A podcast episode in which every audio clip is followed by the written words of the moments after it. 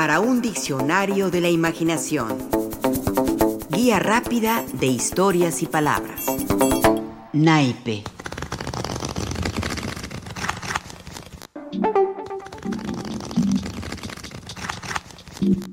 Naipes y vino tienen el mundo perdido, afirma el refrán. Porque echar baraja y beber no es recomendable, a juzgar por la manera como se reprueba tanto al uno como al otro, o peor, a los dos juntos. Porque echar naipe no es solo pasar el rato. Su mundo se vincula al de la apuesta, al del cigarro, al del abundante alcohol, al de la noche, al del taur, al del que no anda en buenas compañías, al del bueno para nada. ¿Será? Es un juego de mesa como cualquier otro. Un pasatiempo como el dominó, el bacamón o las damas chinas. Se mezclan sus reglas para jugarlo, así como la experiencia del jugador y la entrada inevitable de un elemento en específico, el indisputable azar.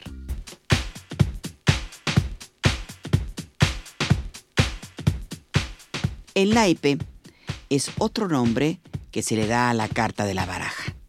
Cada carta es un naipe y a su conjunto se le denomina mazo.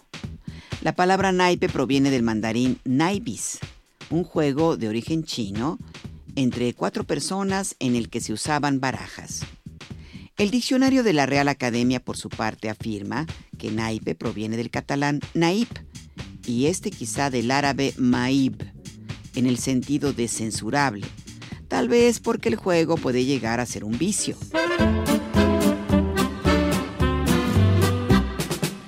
Otra posibilidad en cuanto al origen de la palabra naipe es la que nos ofrece Covarrubias, el filólogo español quien publicó en 1611 su Tesoro de la lengua castellana.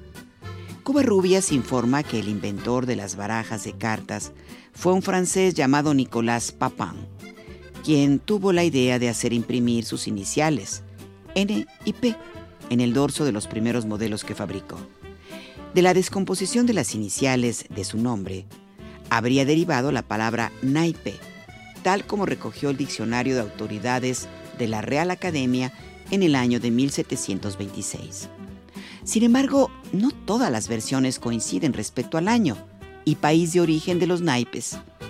Hay quien dice que se crearon en Francia en 1331, mientras otras fuentes sitúan su nacimiento en España o Italia por esas mismas fechas.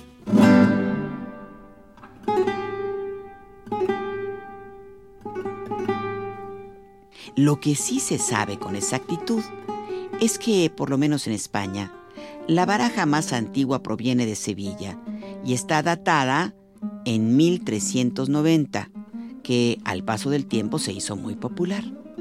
La baraja española comprende cuatro figuras básicas, también llamados palos, que son los oros, copas, espadas y bastos. Cada uno, se supone, representaba a un sector de la sociedad. Las espadas a los soberanos, nobles y soldados. Las copas a la comunidad eclesiástica los oros a los comerciantes y los bastos o leños o mazos de madera al universo campesino. La baraja alemana sustituía esos símbolos por otros, como el de la bellota, la campana, el corazón y la hoja de árbol. De esta se deriva la baraja francesa, que sustituye en los naipes la espada por las sotas, el oro por los diamantes, el basto por los tréboles y las copas por los corazones. Con estos naipes se realizaban juegos o partidas tan diversas como el conquian, el tut, el muse y el más recientemente la viuda, la canasta, el continental y el póker, con su variante el Texas Hold'em.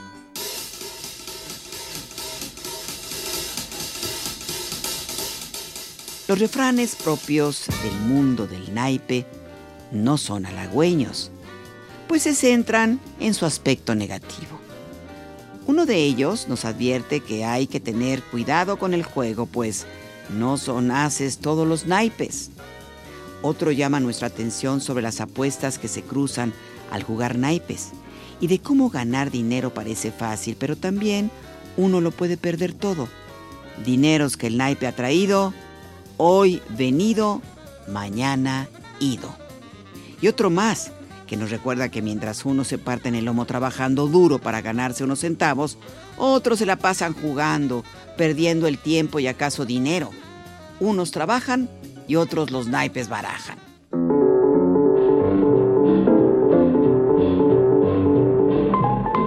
El juego de la baraja también permite hacer metáforas entre los naipes y la vida real. José Ángel Buesa, por ejemplo, vincula así la baraja con el amor. Jugué al amor contigo, con vanidad tan vana, que marqué con la uña los naipes que te di. Y en ese extraño juego, donde pierde el que gana, gané tan tristemente que te he perdido a ti.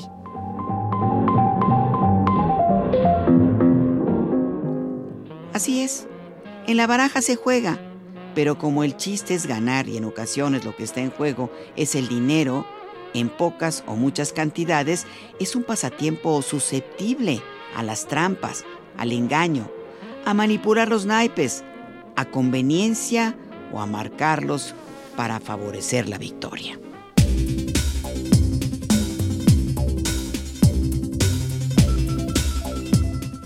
Si bien el mundo de los naipes ha cambiado poco en cuanto a sus palos o reglas, lo que sí es cierto es que en ocasiones su decoración se aleja de los modelos tradicionales. Hoy en día sus imágenes pueden reflejar la marca de algún producto como herramienta de mercadotecnia, o bien destinos de viajes, o como ha sucedido en otras oportunidades, reproducciones de obras de arte o de personajes del mundo artístico o literario.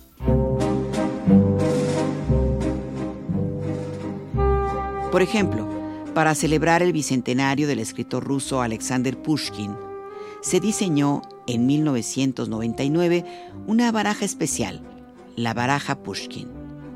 Fue diseñada por V. A. Mishin, a petición de la prestigiosa editorial de naipes Piatnik.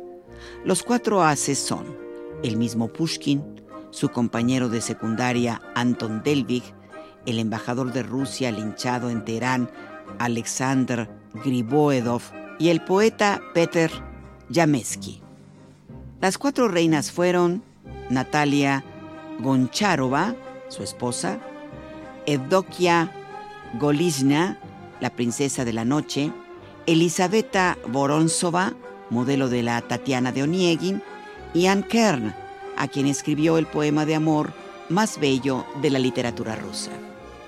Y finalmente, los cuatro reyes fueron los zares Alejandro I, Nicolás I, así como Boris Godunov y Pedro I, héroes de su tragedia Boris Godunov y de su poema épico El jinete de bronce.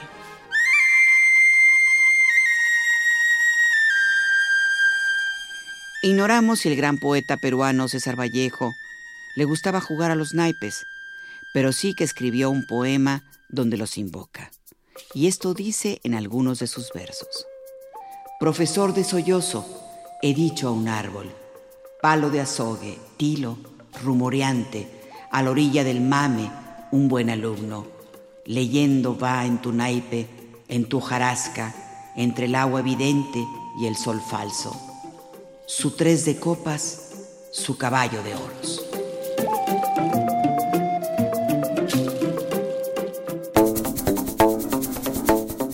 Para un diccionario de la imaginación. Guía rápida de historias y palabras.